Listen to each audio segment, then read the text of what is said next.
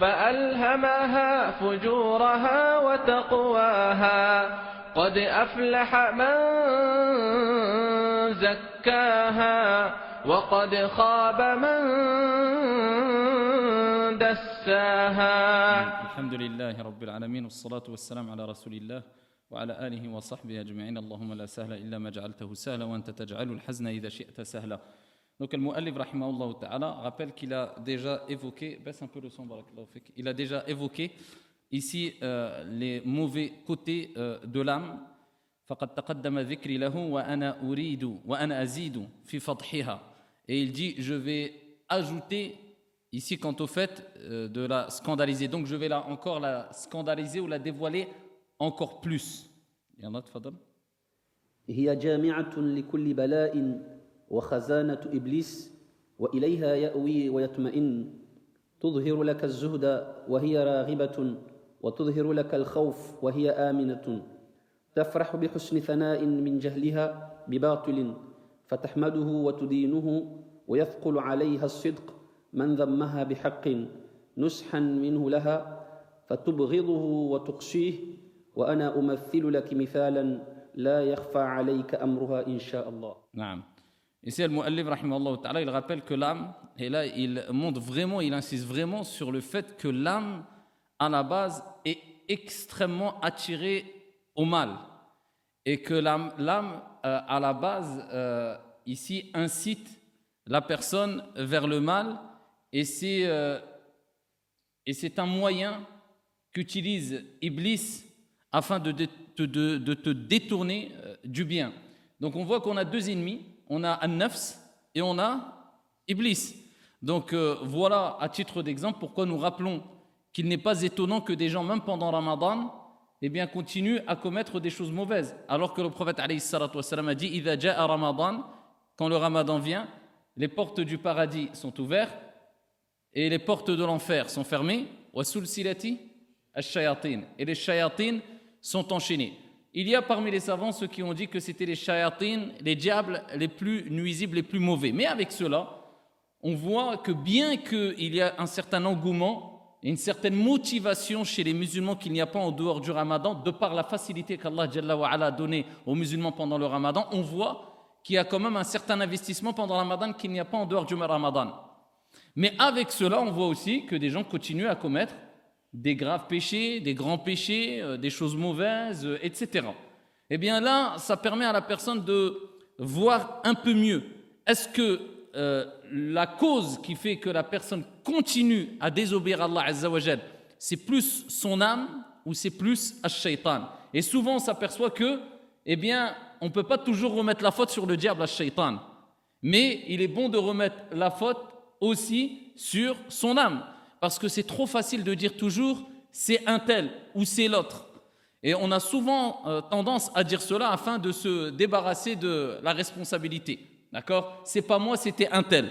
Mais là, Allah Azzawajal te rappelle qu'il y a shaitan, mais qu'il y a aussi ton âme qui t'accompagne pendant le ramadan et en dehors du, du ramadan. Et ça te permet de faire une certaine autocritique un peu plus claire et plus visible pendant le ramadan qu'en dehors de, de ramadan. Donc n'oublie pas qu'il y a ton âme et qu'il y a aussi un shaitan. Mais shaitan, eh bien, aime jouer avec l'âme parce qu'il sait que c'est une facilité, surtout pour celui qui n'a pas éduqué son âme, parce que l'âme, à la base, comme on l'a vu plusieurs fois, eh bien, a tendance à euh, tendre vers ce qui est facile, ce qui est mauvais, les actes de désobéissance, etc. Wa khazanatu iblis. D'accord? Khazanatu iblis, c'est comme si le mu'allif, ta'ala, nous rappelait que Iblis, eh bien, utilisait l'âme afin de euh, réunir dans cette âme-là tout ce qu'il y avait de plus mauvais, car Shaitan appelle au mal. Donc ici, il envoie tout ce qu'il y a de plus mauvais dans l'âme afin que cette âme-là eh bien, fasse pencher l'être humain vers la désobéissance et la colère d'Allah.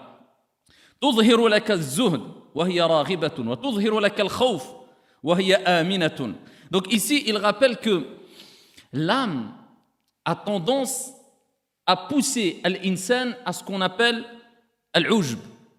Ou bien, euh, si on donne une traduction approximative du sens, la fatuité.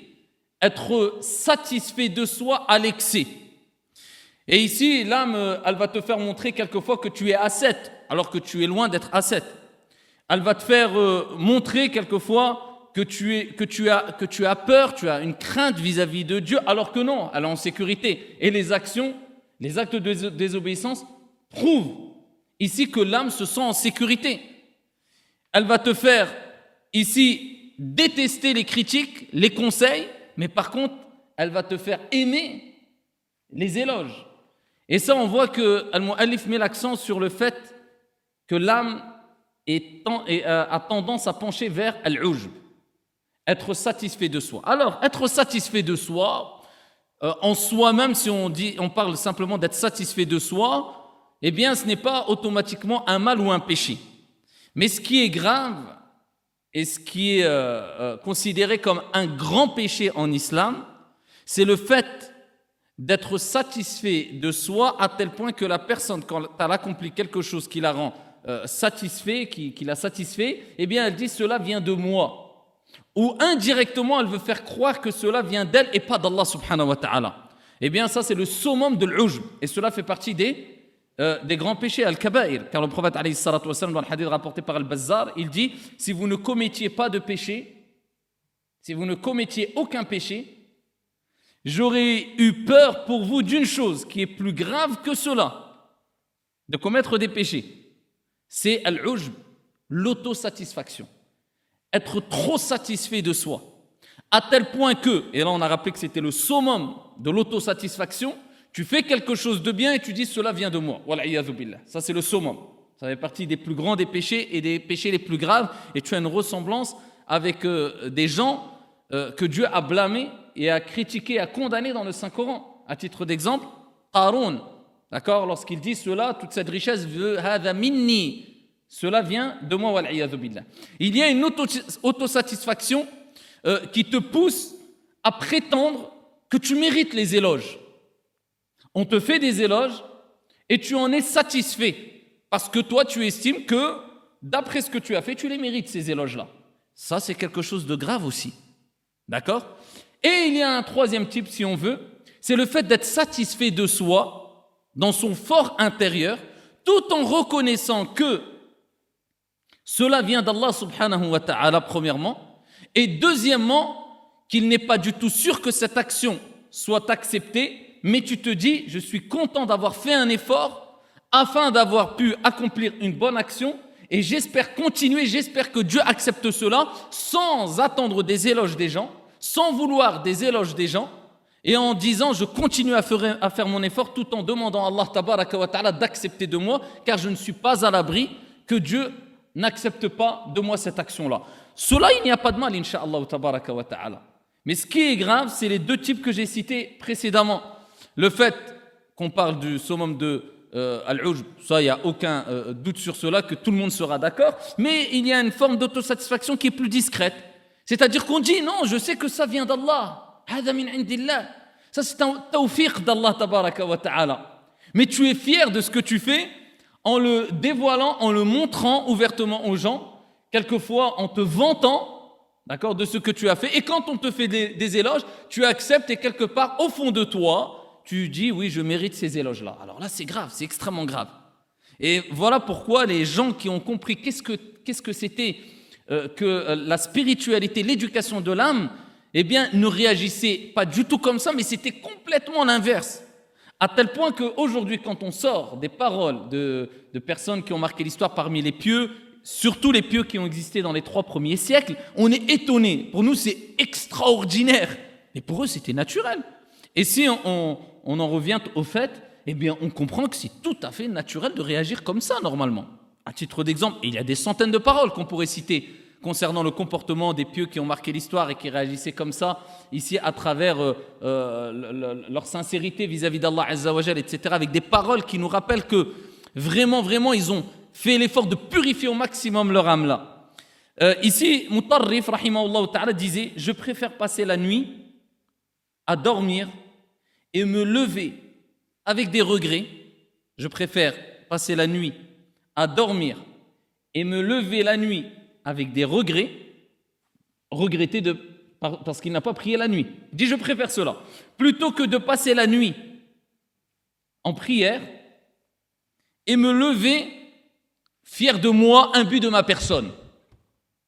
Vous avez vu la balance? Vous avez vu comment il réagissait? Passer la nuit sans prier et se lever en regrettant parce que pour eux, regardez, là, ils ne parlent même pas de, de, prière obligatoire. Pour eux, c'était quand même une source de regret d'avoir passé la nuit sans prier. Parce qu'ils avaient compris c'était quoi la purification de l'âme. Ils agissaient beaucoup et ils parlaient peu. Nous, c'est tout à fait l'inverse. C'est tout à fait l'inverse.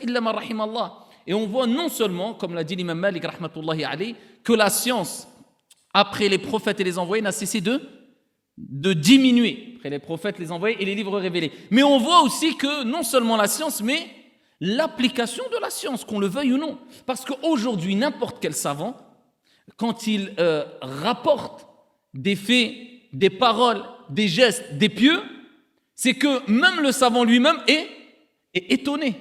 C'est vrai ou pas? Parce que tous les savants en général disent regardez ce qu'a fait Inter, regardez ce qu'a dit Foudail ibn Iyad, regardez ce qu'a dit Ibn al-Qayyim, regardez comment réagissait Al-Hassan al-Basri. Tout le monde le dit parce que c'est quelque chose d'extraordinaire, même pour les savants aujourd'hui. La preuve que non seulement la science a diminué, je parle de la science religieuse bien sûr, hein, pas des sciences profanes, la science religieuse a, diminué, mais aussi l'application de cette science a diminué, qu'on le veuille ou non. On prend un autre exemple et on reste dans les trois premiers siècles qui ont marqué l'histoire. Et on voit que c'est des gens qui n'étaient pas du tout, qui n'avaient pas du tout ce type d'âme, c'est-à-dire des gens qui étaient trop sur d'eux.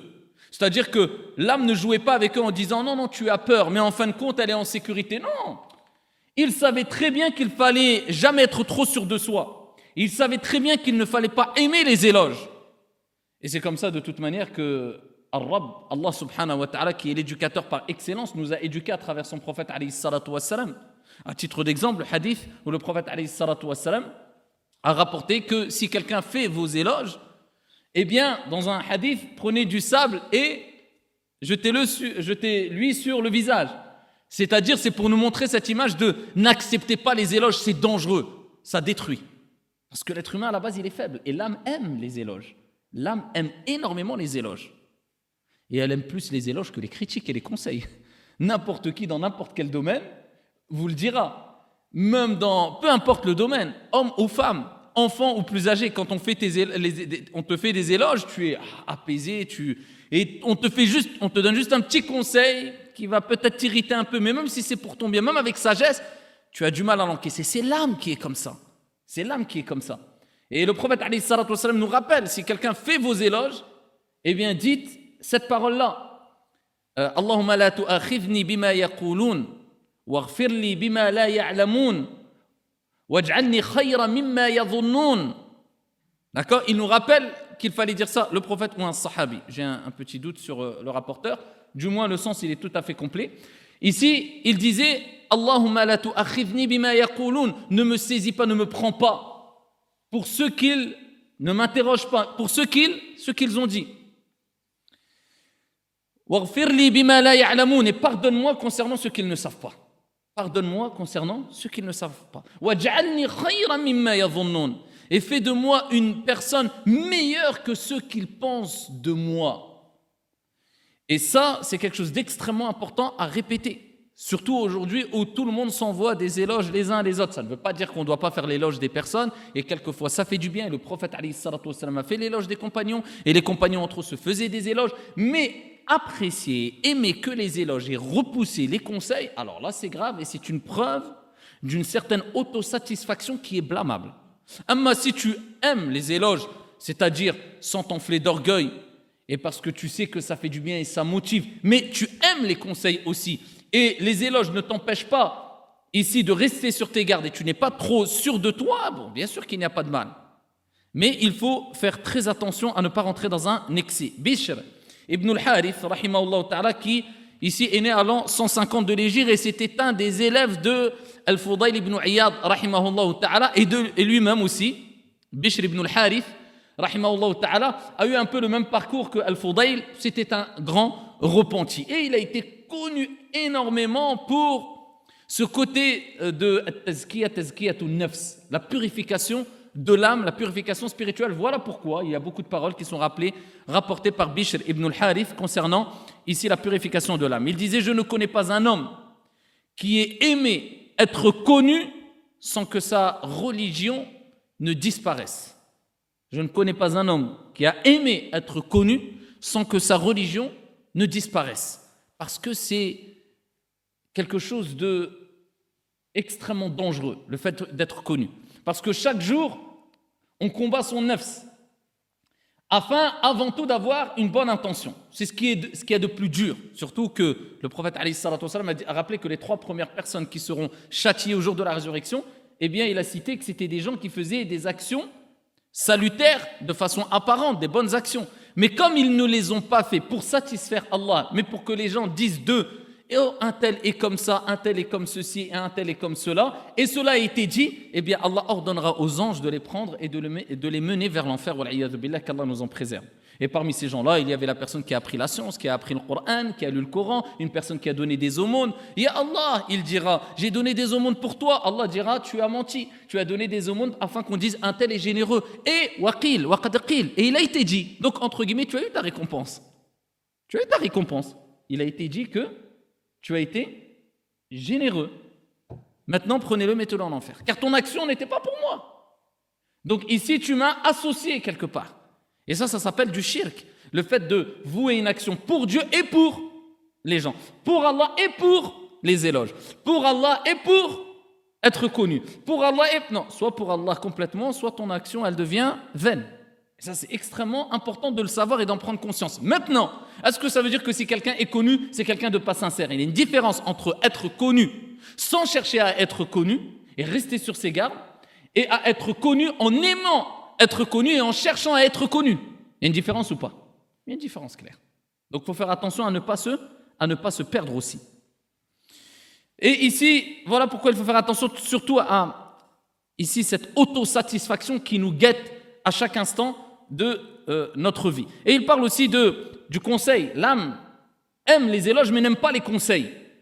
Alors que an-nasiha, c'est quelque chose de tellement important dans l'islam que le prophète a dit ad-dinu an-nasiha. Comme il a dit al-hajju arafa. Il dit le pèlerinage c'est quoi? C'est arafa. Alors est-ce que le pèlerinage ce n'est que la station à Arafa? Non. Mais pour nous rappeler que la station de Arafa, c'est un des, éléments les plus importants du pèlerinage. Et là, quand le prophète dit ad-din, toute la religion, c'est quoi? An-nasiha. Ad-din an-nasiha. C'est le conseil. Pour te rappeler que tu ne pourras évoluer dans ta religion sans le conseil. C'est impossible. Donc ceux qui n'acceptent pas les conseils, qui n'aiment pas les conseils, eh bien, ici ne pourront jamais évoluer dans leur religion et ne pourront jamais se corriger et ne pourront jamais éduquer leur âme, le frère et le miroir de son frère. Maintenant, il y a conseil et conseil. Il y a conseil pour rabaisser son frère, il y a conseil pour humilier son frère, il y a conseil avec un manque de sagesse et de douceur, et il y a le vrai conseil qui est demandé, c'est le conseil avec sincérité, avec douceur, avec sagesse. Alors le conseil pour scandaliser, alors tout le monde ça sait le faire. Et souvent, ces gens-là aiment plus conseiller les gens que conseiller leur propre âme. Si tu veux conseiller, eh bien, apprends déjà à éduquer ton âme et à conseiller ton âme. Il faut déjà que toi, tu aies une certaine intégrité. Tu ne vas pas dire à ton frère, eh bien, éloigne-toi de cet acte de désobéissance alors que toi-même tu le fais. C'est logique. Donc déjà, il faut avoir un certain niveau, une certaine éthique, un certain degré. On ne va pas conseiller à des gens ce que nous, on ne fait pas. Première des choses. Deuxième des choses, il faut être sincère. An-nasiha dans la langue arabe signifie la sincérité. An-nasiha dans la langue arabe signifie la sincérité. Et de là, on comprend que celui qui donne un conseil à son frère, il doit donner un conseil avec sincérité. Donc celui qui conseille, il doit être sincère, et celui qui est sincère, c'est celui qui veut pour son frère ce qu'il veut pour lui-même. Donc il va conseiller son frère comme il aimerait qu'on le conseille. Et il veut vraiment le bien pour son frère. Et celui qui veut le bien pour son frère, eh bien, il ne scandalisera pas son frère, et il ne dévoilera pas les défauts de son frère et il n'humiliera pas son frère, comme il n'aimerait pas qu'on scandalise sa propre personne, qu'on dévoile ses propres défauts ou qu'on l'humilie. On est d'accord. Donc si tu vois une personne qui soi-disant, entre guillemets, conseille, mais scandalise et dévoile les péchés et humilie et touche à l'honneur de son frère, sache que c'est un menteur, pervers et ce n'est pas du tout un bon conseiller. Et voilà pourquoi plus d'un pieux qui ont marqué l'histoire disait que l'hypocrite et le mauvais dévoile et scandalise, contrairement aux pieux vertueux qui, eux, cachent les défauts.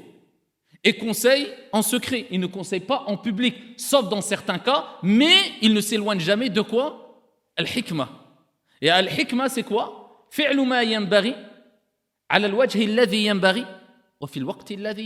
Et ça, c'est une chose indispensable pour le conseil. C'est-à-dire savoir comment conseiller, à quel moment conseiller, d'accord? Et quand il faut conseiller. Il y a des moments, il faut se taire. C'est pas le moment du conseil, d'accord? Une personne qui est fou de rage et qui est dans une situation voilà catastrophique, il a des gros problèmes, et que toi tu es arrivé, tu te diras, lui il a, il a eu un défaut dans sa prière la dernière fois, euh, je vais le conseiller maintenant. Tu vois qu'il a un gros problème, il est dans les soucis, il est énervé, il est en colère. Eh, je voulais te dire une nasiha, mon frère. Tu sais que la dernière fois dans ta prière, mais qu'est-ce que tu me casses la tête là, mon frère? Je suis dans le ruina, toi tu me parles de. Et il y a des gens, je prends un exemple qui me vient à l'esprit, mais il y a des gens, c'est comme ça, une catastrophe. Pire que cela. Il y a des gens au nom de la sunna et du suivi des pieux prédécesseurs. Eh bien, qu'est-ce qu'ils font? Eh bien, à n'importe quel moment, de n'importe quelle manière, ils conseillent ouvertement, ils scandalisent. Sous prétexte que les pieux prédécesseurs étaient comme ça, quand ils voyaient un munkar, eh bien, ils, euh, euh, interdisaient le munkar, l'acte répréhensible, et ils font des dégâts partout.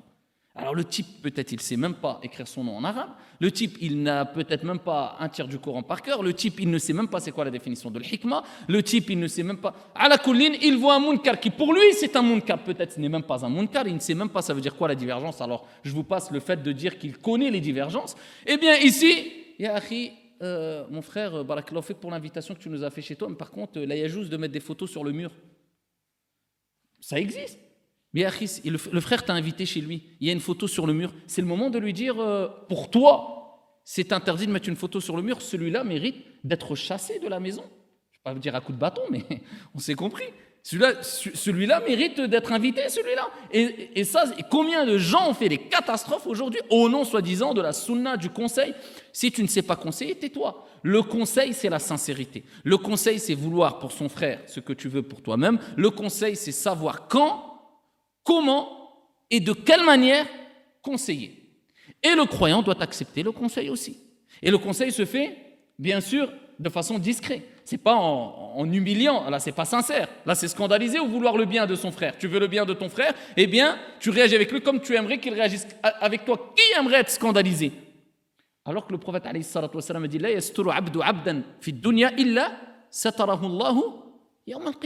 Aucun serviteur ne couvre les défauts de son frère sans que Dieu ne couvre ses défauts au jour de la résurrection. Et celui qui cherche à dévoiler les défauts de son frère, Allah le scandalisera, même s'il commet un défaut, chez lui, sans que personne ne le voie. Il le scandalisera un moment ou un autre. Voilà pourquoi il est important de prendre conscience de qu'est-ce que vraiment an-nasiha. On a besoin de douceur dans le conseil, on a besoin de hikmah dans le conseil, on a besoin de sincérité dans le conseil, et on a besoin d'amour dans le conseil, on a besoin de vouloir aider son frère avec douceur à réformer son frère dans le conseil, et on a besoin de comprendre qu'il faut d'abord se corriger avant de, de corriger les gens quand on donne un conseil. Tu ne vas pas conseiller quelqu'un à quelqu'un de faire une chose alors que toi tu n'es même pas capable de l'appliquer.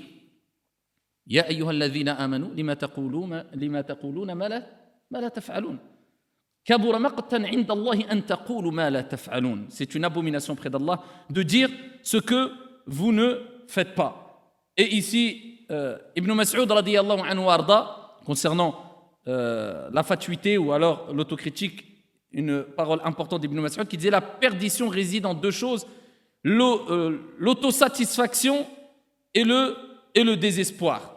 Donc faites attention aux mauvais conseils Faites attention à l'autosatisfaction, car c'est ce que l'âme aime. Ne pas accepter les conseils et conseiller d'une mauvaise façon, car c'est ce que Iblis aussi aime. Et ici, concernant aussi euh, le fait d'aimer euh, scandaliser son frère lors des conseils, il y a un hadith que j'avais noté, qui est très intéressant, rapporté par At-Tabarani. Le prophète a dit Celui qui cache les défauts de son frère, est comparable à celui qui a sauvé la vie d'une fillette qui devait être enterrée vivante. Parce qu'à l'époque, dans le paganisme, ils avaient comme habitude, les Arabes, certains, quand ils avaient une fille, ils étaient tellement cruels et tellement qu'ils avaient un comportement sauvage, certains d'entre eux, ils enterraient leur fillette vivante.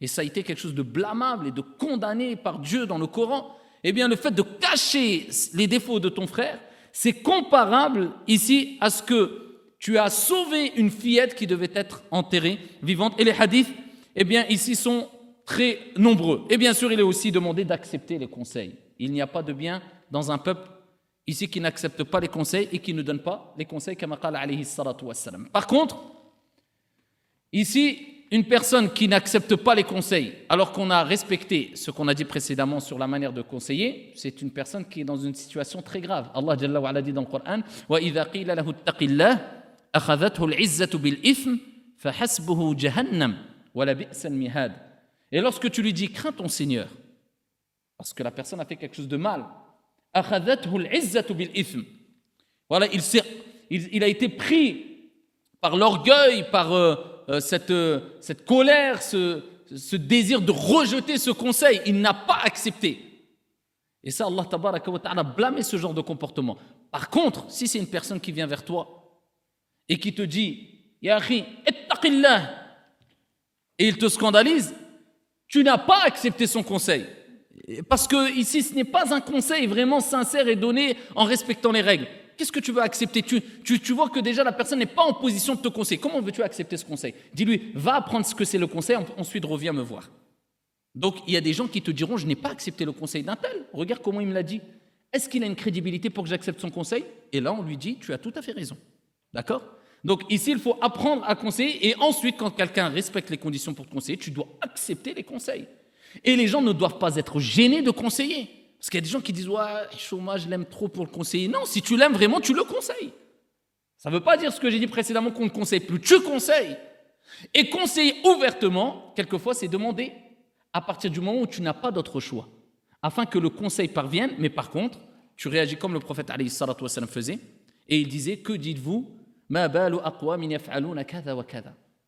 Que dites-vous des gens ou des peuples ou de personnes qui agissent de telle ou telle manière ou qui font telle ou telle chose? Ils, disent, ils ne citaient pas les noms.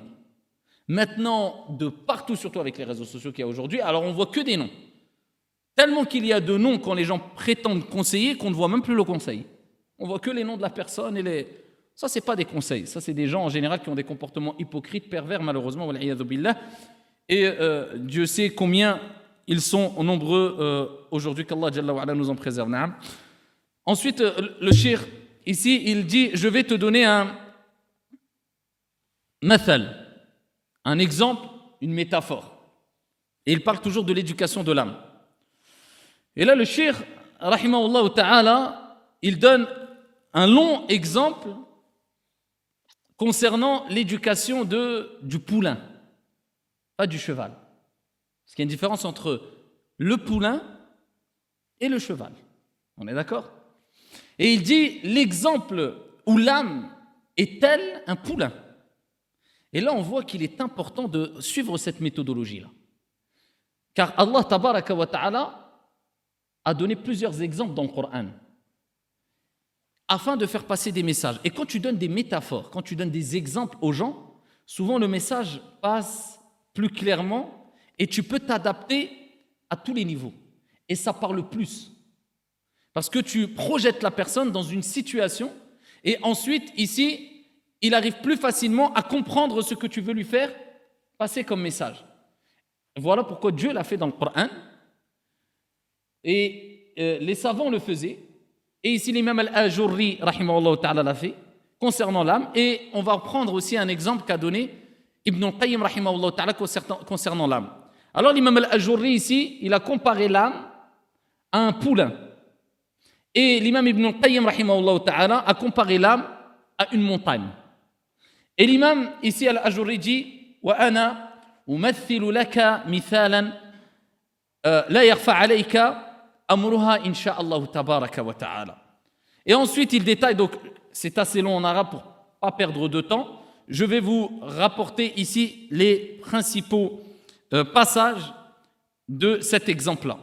Donc ici, il nous dit que l'exemple de l'âme est comme le poulain.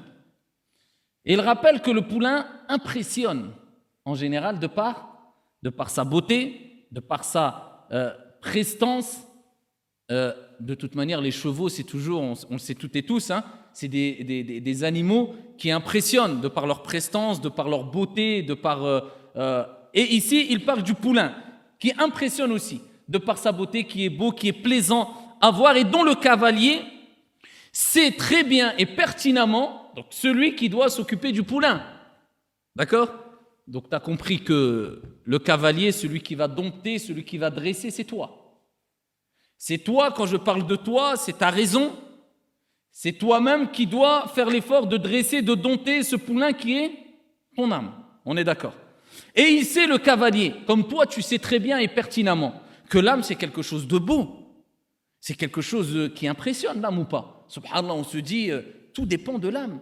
Nos comportements, nos faits, nos gestes, que quand on, on meurt, eh bien, on comprend vraiment que tout ce qui nous a accompagnés tout au long de notre vie et dont on en a pris énormément soin, c'est-à-dire notre apparence, notre corps, devient comme euh, une enveloppe qui est mise sous la terre. Donc c'est quelque chose qui est devenu insignifiant, alors que c'est sur ça qu'on misait énormément lors de notre vie, car tout le monde aime bien paraître, apparaître, être présentable, être beau, être... Mais maintenant, ça ne, ça ne sert plus à rien quelque part. Donc on est impressionné par cette âme-là qui, en fait, c'est l'essentiel. Et cette âme-là qui est éternelle. Et cette âme-là dont Dieu nous dit dans le Coran et il t'interroge. Il t'interroge sur sur l'âme. Et dis-leur que Dieu m'a donné que très peu de science concernant ar l'âme. Donc, on sait que c'est quelque chose, euh, qui reste quand même, euh, comment on appelle ça? C'est-à-dire un inconnu encore. Comment le mot m'échappe? Vous l'avez pas? Hein? Un mystère, bon, il y a une part de mystère, c'est pas ce mot-là que je cherche, mais bon, vous m'avez compris. Il y a quand même une interrogation, c'est un peu. Et avec cela, c'est une éternité. Comme on dit souvent, l'âme est éternelle.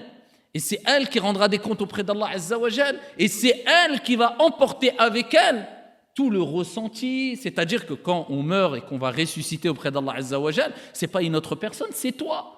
C'est toi, pas ton corps, ton âme et tu te rappelleras de tout, tu seras, tu seras conscient, tu sauras qui tu es, tu sauras qu'est-ce que tu as. Donc tout réside dans l'âme, ar C'est cette sorte de caisse qui, qui prend euh, ici, qui, euh, euh, qui va réunir tout en, elle. Et voilà pourquoi tout à l'heure précédemment le cheikh disait que c'est la caisse de qui? Shaitan. D'accord? Shaitan va essayer de remplir cette âme-là, cette sorte de caisse si on veut, eh bien, de mal au maximum. Mais toi, à toi de la remplir de ce qu'il y a de meilleur. Eh bien, l'âme, c'est quelque chose qui impressionne. Et toi, tu le sais. Mais par contre, comme celui qui dresse le poulain, le cavalier, ou du moins celui qui est amené à dresser l'âme, eh bien, toi-même, tu le sais. Il sait qu'il ne pourra profiter de ce poulain que et seulement si il arrive à la dresser, à l'éduquer, afin de la dompter, afin que, ici, ce poulain eh bien, soit euh, à ça, euh, il puisse euh, gérer ce poulain, dresser ce poulain, contrôler le poulain comme il, comme il le faut, et il sait pertinemment que s'il n'arrive pas, eh bien, ça sera une source de regret pour lui, et il ne pourra jamais profiter de la prestance, de la beauté, de ce que renferme comme bien ce poulain, bien qu'il soit beau, bien qu'il soit, mais il ne pourra pas le monter. Il ne pourra pas le dompter, il ne pourra pas l'utiliser, il ne pourra pas en profiter. C'est ce qui est demandé. L'objectif, c'est pas simplement de contempler le poulain, mais pour le dresseur, c'est quoi? C'est un ici, euh, c'est un défi pour lui. Le but, c'est quoi? C'est que je puisse profiter de cet animal-là, de cette bête-là, afin de profiter pleinement de sa beauté, de sa prestance. Et je ne pourrai que si simplement je suis dessus et j'ai réussi à le dompter, à le maîtriser, et j'en fais ce que je veux. À ce moment-là, je profiterai pleinement de cette bête-là. Et voilà pourquoi il dit le propriétaire, afin qu'il puisse arriver à le dompter, doit être une personne dotée de science, de connaissances. Parce que quelqu'un qui veut dresser un poulain, eh bien, il ne pourra le faire que s'il sait comment dresser un poulain. Vous imaginez que vous, maintenant, on vous met devant un poulain, parce qu'un poulain, il est très jeune, hein, et donc c'est au début que ça se passe. Pourquoi il n'a pas dit le cheval? Non, c'est quand, quand il est jeune. C'est dans les débuts que ça se passe. Eh bien, le poulain, ici, si tu veux le dresser, il faut savoir comment le dresser. Il faut avoir de la, science, on est d'accord Que de la science Qui va prendre le risque de monter sur un poulain, surtout s'il est sauvage? Parce que ça, ça, diffère d'un poulain à un autre. hein. Il y en a qui sont euh, très très sauvages. Toi, après qu'on t'ait fait euh, 50 heures de cours sur comment dresser, on va, on va te dire il est là maintenant. On va te le montrer en furie. On va dire allez, monte dessus. Tu vas, tu vas accepter de le faire Tu vas dire écoute, écoute, laisse-moi commencer d'abord à, monter à cheval, avec un qui est déjà dressé. Ensuite, il faut de l'expérience. D'accord? Ça, c'est très important. Il faut de la science et il faut de, de l'expérience. Et donc, il dit ici, seul le propriétaire qui, qui a de la science, d'accord? Et donc qui a cette expérience aussi et qui est doté de patience. Et qui est doté de, de patience. Pourquoi il donne l'exemple du poulain? Parce que dresser un poulain, ça demande quoi? Ça demande beaucoup de, de connaissances et beaucoup de patience. D'accord? Et ici, de l'expérience. Et ça demande beaucoup d'efforts. Pourquoi Parce que la bête est très, euh, euh, peut-être très violente et peut-être dangereuse. Mais sa prestance, sa beauté nous attire et, et nous impose de faire cet effort-là parce qu'on dit, on se dit, bah, surtout pour un cavalier qui son objectif c'est ça. Il n'y a pas d'autre objectif. Il dit le cavalier parce que le cavalier, le but c'est de monter dessus. Donc moi, mon objectif c'est pas simplement de contempler, mais c'est simple, il faut la dompter. Et donc ici, il va fournir tous les efforts et pour cela, il est obligé d'être patient. Parce que s'il pense qu'il va la dresser, dresser le poulain en 10 minutes ou en 20 minutes, il ne faut pas rêver. Ça demande de la patience et ça demande après de la maîtrise. Et même quand tu l'as dompté, est-ce que le cheval, eh bien, il faut lâcher tout et lui dire vas-y, va où tu veux comme bon te Non, il faut quand même une certaine maîtrise, savoir comment l'arrêter, savoir comment le contrôler, savoir... Voilà pourquoi il donne l'exemple ici, Al-Ajurri, du, du poulain.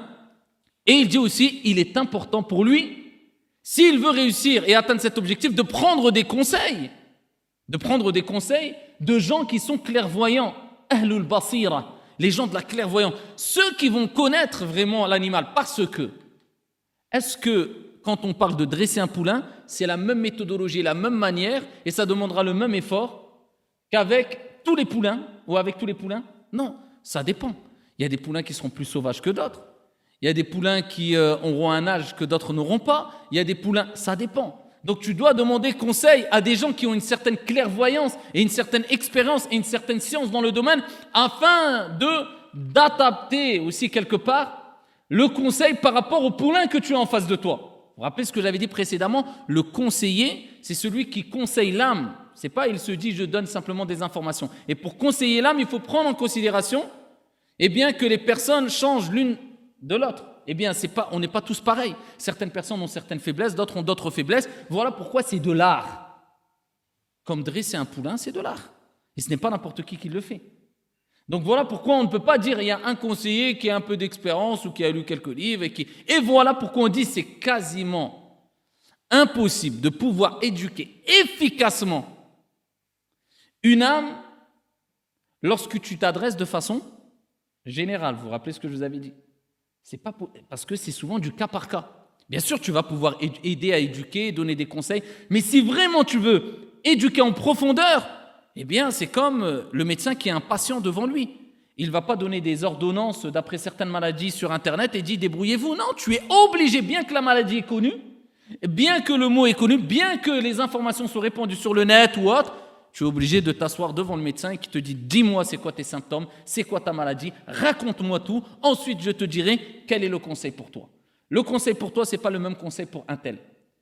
Et c'est à nous de s'adapter et donc de répondre à des questions euh, ici de façon euh, directe. Pose-moi une question, je te réponds en deux secondes euh, rapidement, formule question-réponse. C'est, euh, je dirais pas du n'importe quoi, mais c'est en tout cas très délicat, très dangereux. Et si la personne le fait de façon euh, très répétée, eh bien, sachez qu'il a un problème de compréhension de, de la religion.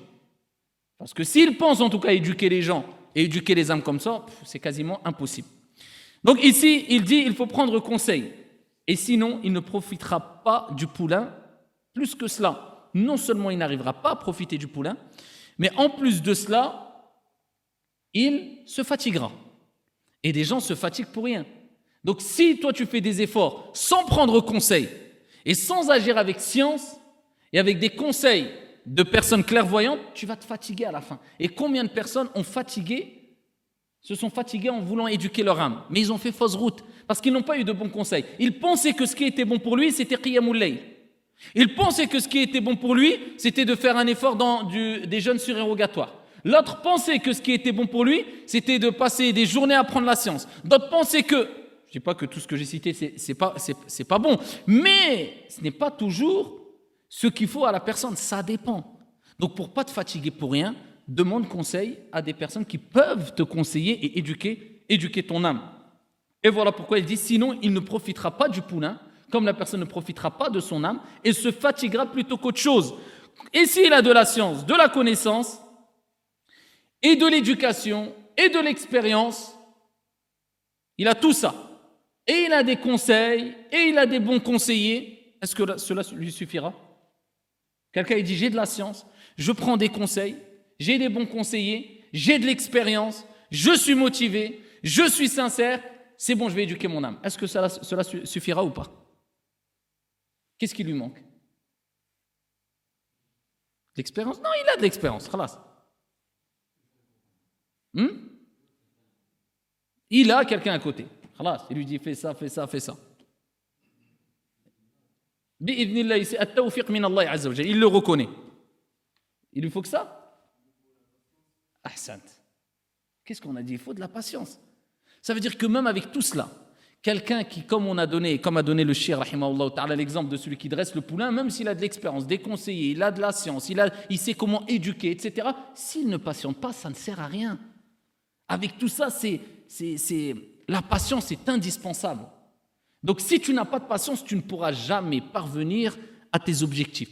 Que ces objectifs-là concernent des choses mondaines ou religieuses tu as besoin impérativement de la patience.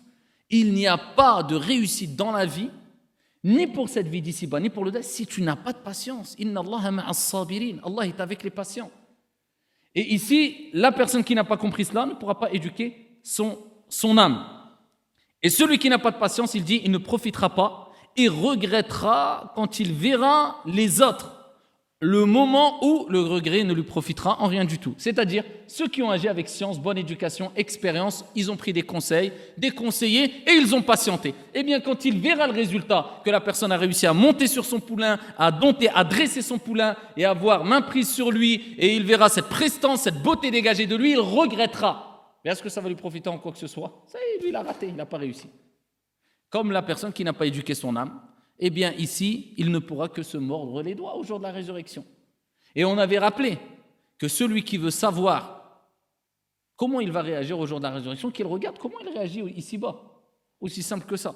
La personne qui se plaint souvent parce qu'il n'arrive pas, sachez qu'il se plaindra au jour de la résurrection sûrement.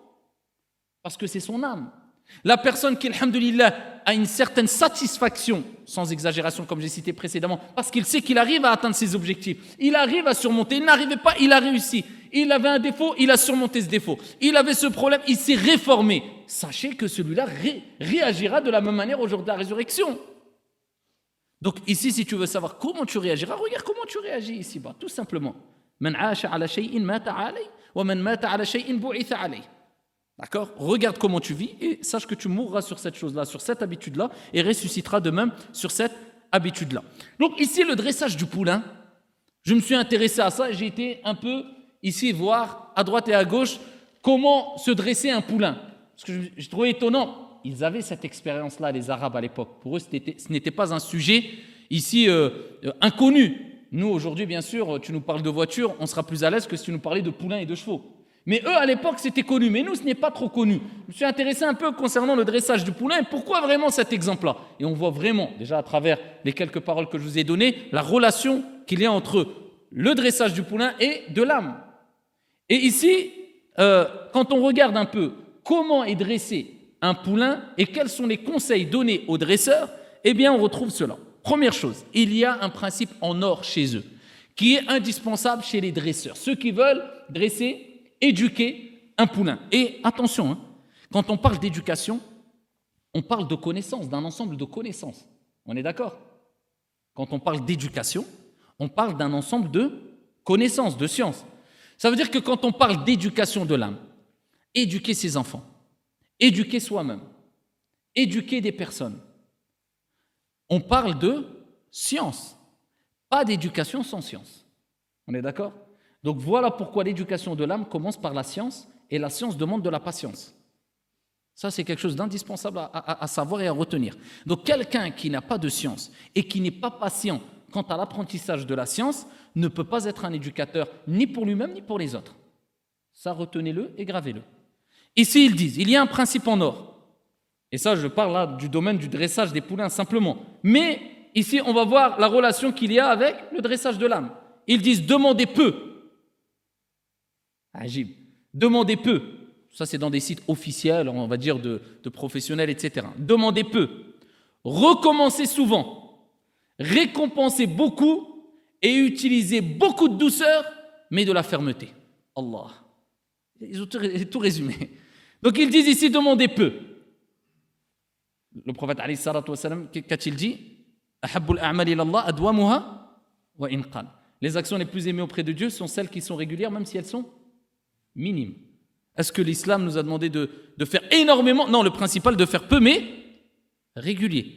Et quand on dit peu, c'est le strict minimum, on est d'accord. Et le strict minimum, c'est quoi? C'est ce qui est considéré comme wajib, obligatoire en islam. Et de plus, le prophète dans le hadith Qudsi, il rappelle que Dieu, Allah wa ta'ala, a dit Mon serviteur n'accomplit pas d'action plus aimée auprès de moi que les œuvres obligatoires. D'accord? C'est les actions les plus aimées d'Allah et les plus importantes auprès d'Allah. C'est ce qui est obligatoire. Donc c'est ça le peu en islam. C'est le strict minimum. Au lieu de vouloir faire je ne sais combien de prières surrogatoires, non, fais le peu, les cinq prières, mais bien, correctement. C'est comme ça que tu éduques ton âme. Quand tu as fait tout ce qui est obligatoire, seulement à ce moment-là, seulement à ce moment-là, tu peux te permettre de passer à un autre stade. Donc, ici, commence étape par étape.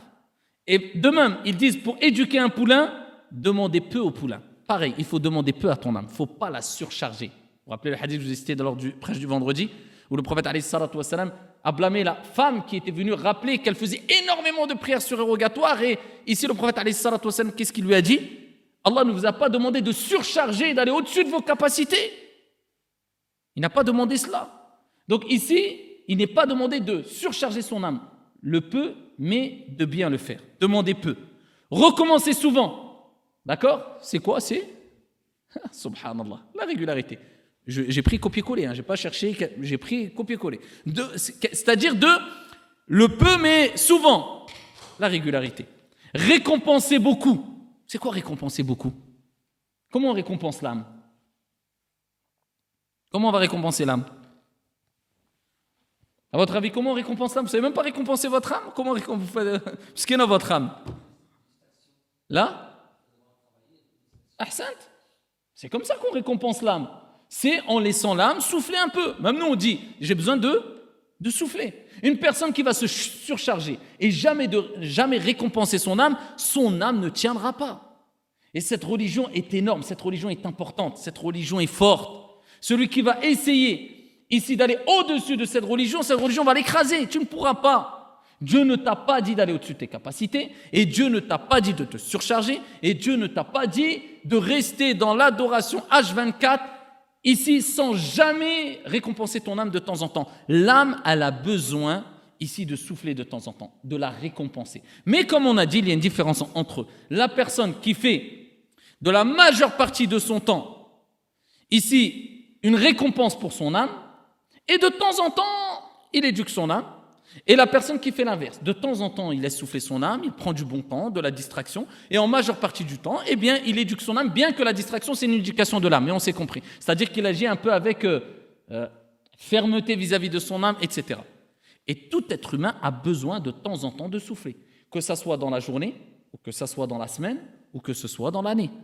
Voilà pourquoi faire une pause de temps en temps, cela est demandé. Mais une pause, ça ne veut pas dire abandonner le minimum, parce que le minimum, on le garde, nous. On est d'accord? Le minimum doit être régulier. Tu peux aller en vacances, tu peux souffler, tu peux prendre du plaisir de temps en temps, mais quand c'est l'heure de la prière, c'est la prière. Tout simplement.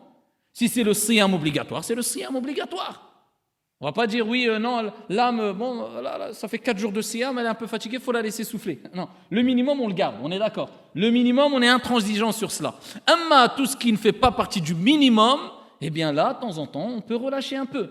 Mais le minimum, on le garde. On est d'accord?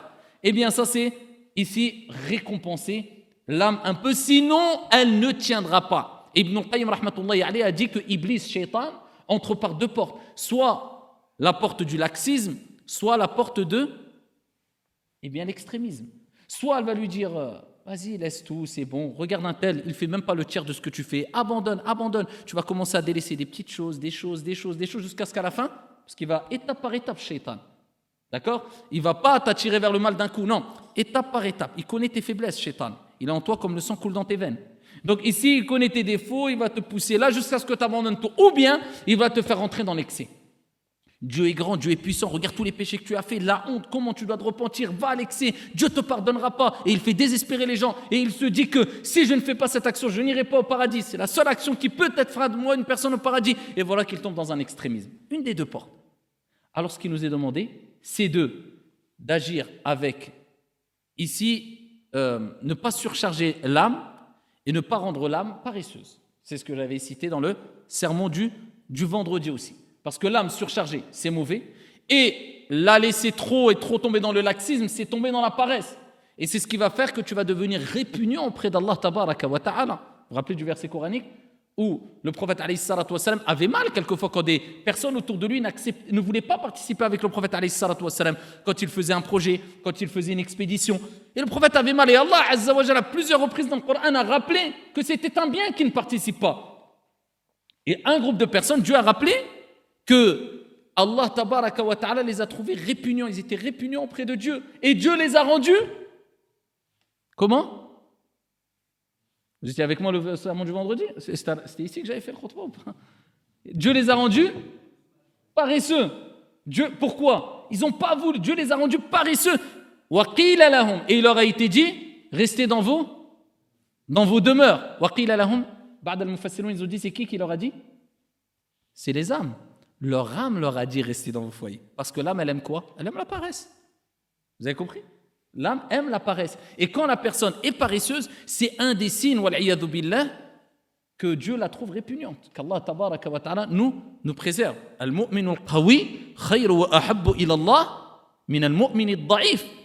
Le croyant fort est plus aimé, préférable auprès d'Allah que le croyant faible. Et dans les deux, il y a un bien. Croyant fort, c'est pas physiquement, mais c'est celui qui est actif et qui est fort de iman, de foi. On est d'accord? Donc voilà pourquoi il est important de retenir cela. Demandez peu, recommencez souvent, récompensez euh, euh, l'âme et utilisez, donc ça c'est poulain, hein, mais nous on comprend que c'est l'âme, et utilisez de la douceur, beaucoup de douceur, mais de la fermeté. Agib. Ils disent de la douceur, beaucoup de douceur, mais de la fermeté. Il faut agir avec douceur avec son âme. Et celui qui n'agit pas avec douceur avec son âme, il n'agira pas, avec, il n'agira pas avec douceur avec les gens. Alors regardez les gens qui, avec leur âme, ils rentrent dans un autre excès. Ils sont très très doux. Mais avec les gens, Allah musta'an, très très dur. Ça, c'est un signe clair et pur qui nous rappelle que cette personne-là est vraiment égarée et que son âme joue avec lui comme Shaitan joue avec lui. Et voilà, pourquoi on voit des gens, voilà, on dirait que tous les jours ils voient Iblis devant eux. Jamais il sourit, jamais le visage tendu, toujours méfiant. Regardez, même des musulmans, quelquefois, ils disent Je le serre pas la main, pas mubtadir, pas mubtadir, tel firqa, pas tel firqa. Par contre, quand il va dans une administration, il a besoin d'aide. Bonjour madame. Il n'y a plus euh, musulman, pas musulman. Non, bonjour madame. Ce qui est demandé en islam. Mais par contre, il se pose la question quand il rentre dans une mosquée, un frère qui prie avec lui, qui dit ilaha illallah Muhammad Rasulullah, je sallam ou pas? Les gars, mon shaitan, il a joué avec plus d'un aujourd'hui. Donc, ça, c'est l'éducation de l'âme. Ça, c'est la vraie spiritualité. Ça, c'est ce que doit refléter celui qui a éduqué son âme. La douceur. Le prophète a dit il n'y a pas une chose accompagnée de douceur sans qu'Allah tabaraka wa ta'ala illa zana, sans qu'Allah l'embellisse. Et il n'y a pas une chose accompagnée de dureté sans qu'Allah tabaraka wa ta'ala illa shana, sans qu'Allah l'enlaidisse. Donc si toi tu agis avec trop, trop de dureté avec ton âme, tu vas enlaidir ton âme. Alors qu'à la base, l'âme, elle est comparée au poulain parce que le poulain est beau à voir, a une certaine prestance. Donc, celui qui va agir avec dureté avec son âme, il va enlaidir son âme. Laisse ton âme belle, embellis ton âme avec quoi? Al-lin. La douceur embellit, la dureté enlaidit, que tu le veuilles ou non. Plus tu agis avec douceur, plus la chose s'embellit. Et la preuve en est. Combien de personnes, et nous, on en fait partie, quand on rappelle les hadiths du prophète, quand il agissait avec douceur et clémence et pardon, c'est les hadiths qui nous ont marqué le plus sûrement. Quand On dit, oh, Taïf, ils ont jeté des pierres. Après l'ange est venu des montagnes et dit ah, au messager d'Allah, invoque. Et ici, je réunirai les deux montagnes et les écraserai. Et il a levé les mains il a dit, ah Allah, pardonne-les. Ils ne savent pas. Et j'espère que de leur descendance, Allah sort des gens qui adorent Allah sans rien lui associer. Ça nous a tous marqué, ça ou pas? Ah, Tout le monde dit, oh, Allah. Même les gens les plus durs citent cela. Mais par contre, quand tu dis, toi, tu, tu pardonnes à qui, toi? On dirait qu'il a que des ennemis dans sa vie. Si ça, ça t'a marqué pour te dire que la douceur et le pardon ne fait qu'embellir. Contrairement à la dureté, qu'est-ce que ça va embellir la dureté? Sauf dans des cas bien définis ou peut-être dans des cas, mais c'est des exceptions. Mais à la base, la douceur, jusqu'à ce qu'Allah a dit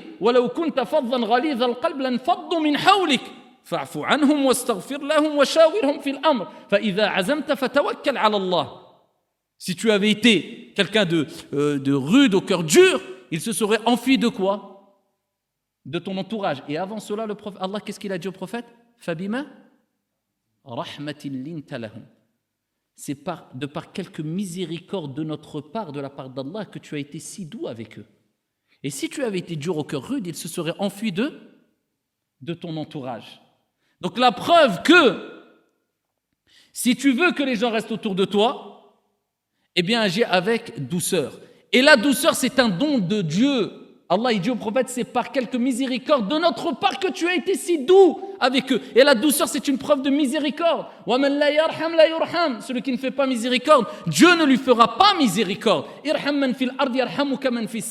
Fais miséricorde à ceux qui sont sur la terre, Dieu te fera miséricorde. On sait que tu peux te venger. On sait que tu peux, mais tu sais qu'il y a un intérêt de faire miséricorde à cette personne, satisfaire Allah, et tu sais pertinemment que lui faire miséricorde et lui pardonner, ça ne va pas augmenter son mal. On a bien compris, ça ne va pas augmenter son mal. Si par contre tu sais que pardonner à une personne, ça va lui permettre de continuer à faire encore plus de mal, là tu ne dois pas pardonner. Comme si quelqu'un vole et, et, tu sais pertinemment si tu lui dis écoute, je te pardonne, il va dire ah bah c'est bon, tranquille, je peux continuer à voler, tu lui pardonnes pas. On est d'accord. Mais si quelqu'un se repent et est regretté, pardonne. Si tu sais que pardonner ça va apporter du bien, pardonne. Si tu sais que pardonner ça va pas aggraver le mal, pardonne. Même si on t'a fait je ne sais quoi, c'est la meilleure des choses et c'est ce qui est beau. Et rien de plus beau. Donc si on a compris cela à travers les récits prophétiques, il faut imiter le prophète. Vous avez dans le message d'Allah un excellent, un excellent exemple. Et de la fermeté aussi. Ne faut pas la laisser dou, dou, dou, dou. Ça ne marche pas toujours. Il ne faut pas rêver. Il faut un peu de fermeté dans l'éducation, pour les gens comme pour ton âme. Première méthode. Dans une autre. Euh, euh, parmi les conseils qu'il donne ici, donc ça c'est un principe en or qu'ils appellent. Ils appellent cela le principe en or. Et autrement, ils donnent deux méthodes principales. Ils disent, ils appellent ça le débourrage. Quelqu'un a déjà entendu parler de ça? C'est à quelle heure l'Aïcha 12. Ils appellent ça le débourrage. Débourrer un poulain. C'est quoi débourrer un poulain? Comme ça, tu sauras comment débourrer ton âme. Ils disent c'est le soumettre au désir de l'homme. C'est le soumettre au désir de l'homme. Agib. Donc ton âme, c'est de la soumettre. On est d'accord? C'est toi qui dois être soumis à ton âme ou l'inverse?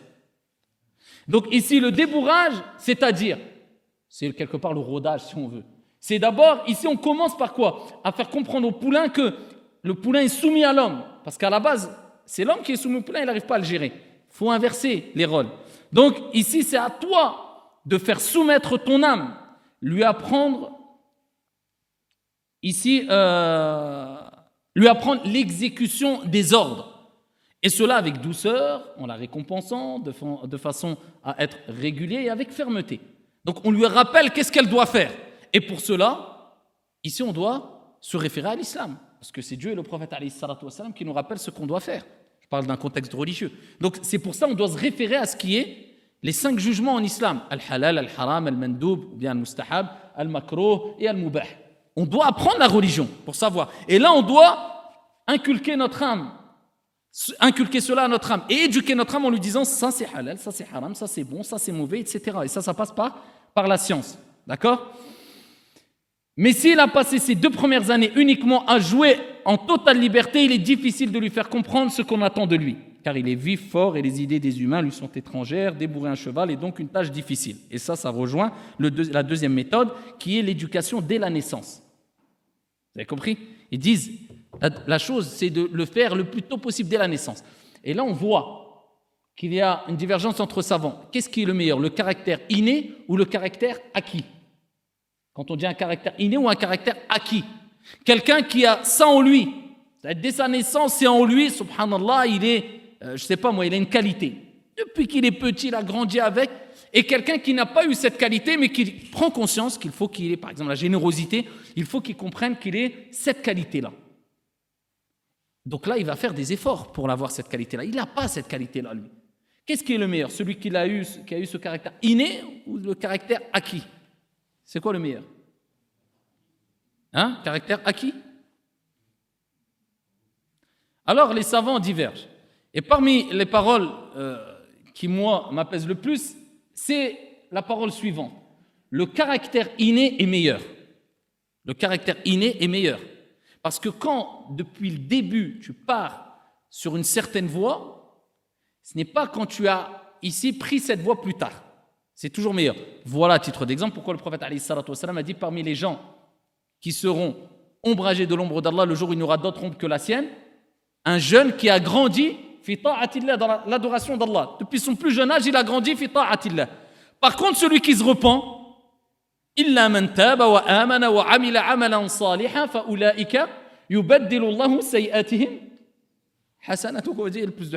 a fait plus de péchés. Allah, il change leurs mauvaises actions en bonnes actions. Vous voyez Il y a un bien dans les deux. Mais par contre, celui qui a grandi, il est ombragé par l'ombre d'Allah le jour où il n'y aura d'autre ombre que la sienne. Al-ulama, ils disent que celui qui a un caractère inné est meilleur. Mais celui qui a un caractère acquis aura plus de récompenses. C'est deux choses différentes. Parce qu'il a fait un effort que l'autre n'a pas fait. Donc quand tu fais des efforts, et plus l'effort est dur, plus la récompense est grande. Mais le caractère inné est meilleur parce qu'il y a une facilité ici et tu n'as pas besoin. Et donc tu es plus, plus, plus apte à faire beaucoup de bien et tu l'as fait peut-être plus longtemps que celui qui l'a eu bien après. Donc en fait, entre dire c'est meilleur et tu as plus de récompenses, c'est deux choses différentes. Et voilà, ils disent la seconde méthode pour amener le poulain à coopérer consiste à l'éduquer dès sa naissance et tout au long de ses premiers jours. Pour la mettre en œuvre, il faut intervenir au moment précis où il vient au monde. Son éducation doit être en effet, commence, doit, doit en effet commencer dès les premières minutes de son existence. Et est-ce que nous, les musulmans, on éduque l'âme dès les premiers instants de notre naissance? Regardez, on a déjà les rites, les rites à faire. Al-tahnik, al-aqiqa, al-adhan, al-iqama dans l'oreille de, l'enfant. Ensuite, vous savez, dès qu'il naît, on, a déjà, on est déjà dans quoi? Dans la préservation de l'âme de l'enfant. Avant qu'il naisse, il est demandé de faire un dua avant d'avoir des rapports avec son épouse. Et le prophète a dit toute personne qui fait cette invocation-là, d'accord Allahumma jannibna shaytan wa jannibi shaytan wa jannibi shaytan ma razaqtana. Ya Allah, préserve-nous du diable lors du rapport et préserve notre descendance de l'influence du diable. Eh bien, l'enfant sera préservé du mal le plus intense de Shaitan. Donc déjà, tu es, déjà dans l'éducation de ton enfant. Vous avez vu? Et ça n'a rien à voir.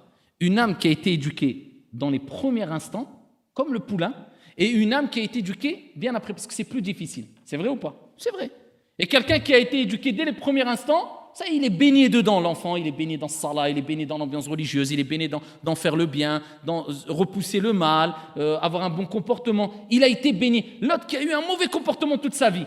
Après, quand il se repent, vous avez vu, il garde souvent des traces mauvaises. Souvent, il garde des traces mauvaises de ce qu'il avait, parce que c'est imprégné en lui. Voilà l'importance de comprendre que l'éducation de l'âme se fait lors des premiers instants. Donc, si toi, tu n'as pas bénéficié de cela, eh bien, à toi de faire cela avec ton enfant. Et comprendre que les premiers instants, les premiers jours, les premières semaines, les premiers mois, les premières années vont jouer ici quant euh, à la réforme ou à la piété de l'âme de ton enfant par la suite. C'est là que ça se passe. Parce que quand on éduque un poulain, on n'éduque pas un cheval. Quand on éduque un enfant, on n'éduque pas un adulte. Et la meilleure des éducations se fait quand il est poulain, quand il est enfant. Et se fait dans les premiers instants dès sa naissance. Vous avez compris? L'éducation, c'est au début, c'est pas après. Et ici, ils disent aussi d'utiles caresses, lui laisser des temps libres. Cela, eh bien, on l'a, on l'a rappelé. D'accord? Donc, euh, ici, on va rappeler, Inch'Allah, ta'ala, le deuxième exemple qu'a donné Ibn al-Qayyim, qui n'est pas dans la Risala, et qui compare l'âme à une montagne. Et on va expliquer cela, Inch'Allah, tabaraka wa. Et ensuite, on verra, est-ce qu'on finira, ça sera peut-être le, le dernier cours, le prochain cours, il restera encore deux cours, et on finira la risala, Inch'Allah, wallahu a'lam, walhamdulillahi rabbil alamin, et on se voit.